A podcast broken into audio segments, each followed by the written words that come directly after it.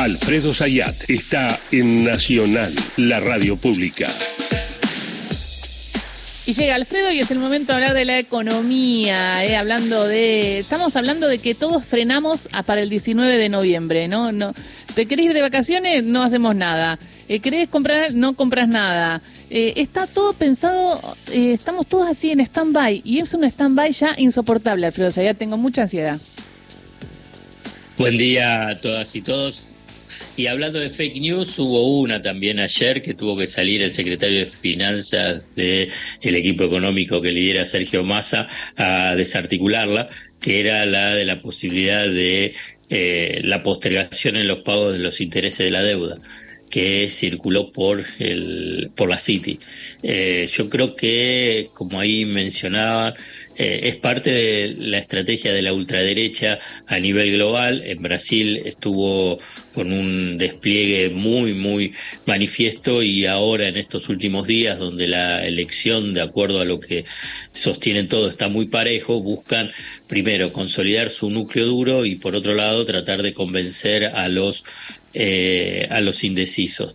Esta idea de que el gobierno o el oficialismo o la campaña de Sergio Massa está construyendo una campaña del miedo, en realidad es una campaña para tratar de desarticular primero las barbaridades concretas que dicen y después la de las, de las fake news, eh, porque es la forma que tiene eh, defensiva, en realidad, la, la campaña de Sergio Massa frente a la, la, campaña tóxica que tiene la ultraderecha a nivel global y que acá se refleja claramente en la campaña Macri-Milei o Milei-Macri, como quieras poner el orden.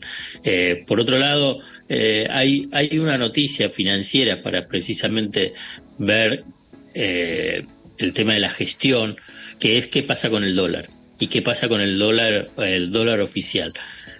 Después de la devaluación del FMI, que fue el día posterior a, las PASO, eh, el equipo económico de Sergio Massa dijo, durante 90 días no se va a tocar el, el tipo de cambio oficial. Después de dar a conocer el índice de precios al consumidor, vamos a volver a lo que son los ajustes periódicos, lo que se llama a nivel técnico de la jerga el crawling peg.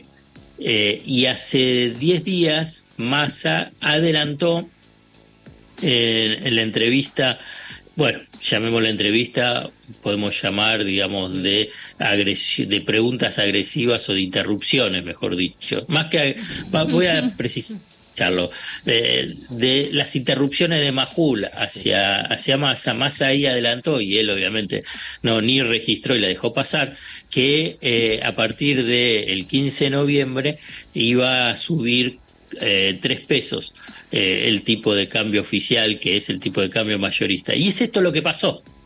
Y aquí voy a este, al concepto. Pasó esto durante estos 90 días y pasó esto en el 15 de noviembre, eh, en un escenario complejísimo. Pensá, posterior a las PASO, donde ley saca más votos, Patricia Bullrich saca el segundo, se sale segunda y tercero sale eh, Sergio Massa o un, Unión por, por la Patria.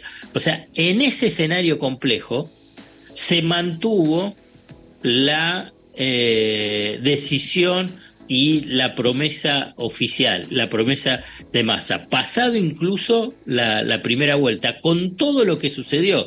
Es, no vamos a hacer todo el recorrido de estos tres meses que son agobiantes, pero simplemente mencionar eh, que eh, mi ley dijo cuanto más alto el dólar mejor, saquen los depósitos en pesos de los bancos, o sea, fomentando corrida cambiaria y corrida bancaria, pese a todo eso y con la incertidumbre incertidumbre eh, electoral, eh, la promesa de Sergio Massa eh, se cumplió vinculado con el mercado de cambio. ¿Y era hasta el 15 de noviembre? Era o sea, ahora... Sí, sí, ah, sí. Hoy, hoy. O sea que hoy puede ser que empiece a aumentar un poquito. Ya aumentó, 353 y moneditas el, el, el tipo de cambio el tipo de cambio mayorista oficial, que es lo que interviene el, Banco Central. Para ser más preciso, es 350, 353 pesos. Digamos, aumentó un 0,82, 0,82%. Bueno, eh, ¿qué es lo que te, marca esto? ¿Qué, ¿Qué es lo que quiere decir? Todos los que quedaron digamos, atrapados de las, de las fake news, de la campaña de generar caos por parte de Milei y de los grandes medios eh, de comunicación, las empresas que buscaron esa cobertura cambiaria, perdieron muchísima plata pero muchísima plata a lo largo de estos tres meses.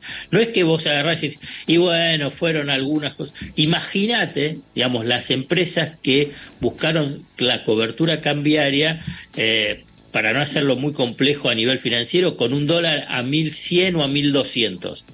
¿Y hoy qué es lo que tenés? El dólar blue lo tenés a, hoy subió 950, el, lo tenés eh, el dólar MEP o el contado con liquidación. Sí, pero viste que dicen que está 960, Perdón, pero dicen que está 950, pero después cuando alguien va ahí no lo encuentra 950, está menos. Bueno, lo, lo que sea, lo que digamos, que está claro que eh, tiene costos, digamos. Lo que pasa es que quienes pierden no te lo van a reconocer nunca, no lo van a reconocer y van a echar culpas a otros, pero en realidad tendrían que echarle culpa o señalarle a eh, Javier Milei, digamos, generando estas pérdidas fenomenales, o a los que generan pánico financiero en los medios de comunicación, sobre qué es lo que pasó durante estos tres meses. Solamente para hablar sobre estos tres meses y no lo que es a lo largo de los últimos dos, tres años, ¿no? Para, pero para acotarlo, porque estamos en el proceso electoral, digamos, las inmensas pérdidas que eh, han tenido que registrar. Y ni que hablar, y ni que hablar si Massa resulta ganador de las elecciones, todos los que han realizado estrategias de coberturas cambiarias vinculados al cierre de, este año y comienzos del próximo. Eh, independientemente de si, bueno, que después se verá cuál va a ser el plan económico eh, de masa. Simplemente es para hacer este señalamiento, porque pasa, pasa, no pasa desapercibido, es tan eh, la vorágine informativa, eh, emocional, política, electoral, que muchas de estas cosas pasan. Y la verdad que vale la pena por lo menos frenar un minutito y ver, digamos, digamos, los inmensos costos, porque la situación económica uno la puede describir por la tasa de inflación y por el tema de los ingresos y fundamentalmente por la falta de dólares en la reserva del Banco Central, una situación crítica. Ahora bien, frente a esa situación, lo que tenés es una oposición y los que pueden llegar a ser gobierno que agudizan esas situaciones y generando todavía muchísimo más costos a, la economía. Y vuelvo a repetir, ni que hablar para las empresas importadoras, exportadoras o cualquiera que hayan buscado algún tipo de cobertura cambiaria a lo largo de estos, eh, a lo largo de estos tres meses. Gracias, Alfredo Zayat. Y bueno, y saludarte porque en dos eh, columnas no habló de Racing. No sé cómo estará. Yo estoy preocupada por Unión porque está por descender eh, Santi. Sí, se tiene que definir la semana. Primero hay que definir el horario de los partidos, este, cómo se va a jugar la última fecha, que a, aquellos equipos que están involucrados por la permanencia siguen con mucha atención y una vez que esté definido este, cuál es el otro equipo, además de Arsenal, que pierde la categoría, se van a confirmar cómo se van a jugar los cuartos de final de esta Copa de la Liga, a la que Racing ya está clasificado. Por eso fue una semana tranquila. Racing ya está donde tiene que estar, que es en la definición del campeonato en la definición del campeonato y también podemos reconocer que eh, hay una concentración de ansiedad sobre lo que pase este 19 de noviembre que a veces me, me lleva a, a, no ver lo importante, a no ver lo importante. Pero gracias por esta convocatoria para que vuelva el cauce, para que vuelva el cauce para saber qué es lo importante. Claro, ¿qué es el, ¿cuál es el próximo técnico? Bueno, lo descubrimos después, del 19. Después del 19. Y aparte Víctor, nuestro nuestro, nuestro mandatario es un especialista en postergar. Mira, mira, tira un nombre, a ver. Escucho con mucha atención. ¿Querés que te tire un nombre? A ver si puede ser, a ver si te gusta. Yo no sé si puede ser. ¿Qué te parece el gringo Heise? Me gusta muchísimo, me parece un gran entrenador que tiene una enorme personalidad, pero tiene un punto que todavía no escuché que lo hayan mencionado en relación a esa posibilidad de dirigir Racing, que es su relación eh, íntima de amistad con Fernando Gago. Es muy amigo del técnico saliente y eso para contratar al conductor de un grupo en el que evidentemente hubo también en el ciclo de Fernando Gago algún ah. cortocircuito, no sé si es un buen síntoma, pero me gusta. Igual lo van a llamar después del 19, porque ya Por supuesto. Dijo, no circula, no circula para Boca, ¿no? no está en Igual eso ya es más lejos donde se arregla. Eso después del 2 de diciembre. Es la otra fecha que ayer ya estuvimos hablando con Gisela. Yo ya estoy preocupada. Concentrémonos en el 19. Primero el 19, vamos al 2 por el 2. Voto a voto. Por eso, eh, ¿cuándo te vas a hacer socia, por favor? Porque ya te veo en la cancha. igual aunque me haga socia, no soy socia activa. No puedes votar. no, le da, no le da la antigüedad. Te tardan muchos años en ser. En, en, Vamos, Riquelme, ¿cómo es las manitos que hace? ¿Cómo el topollillo. El topollillo. Así no es, Gisela.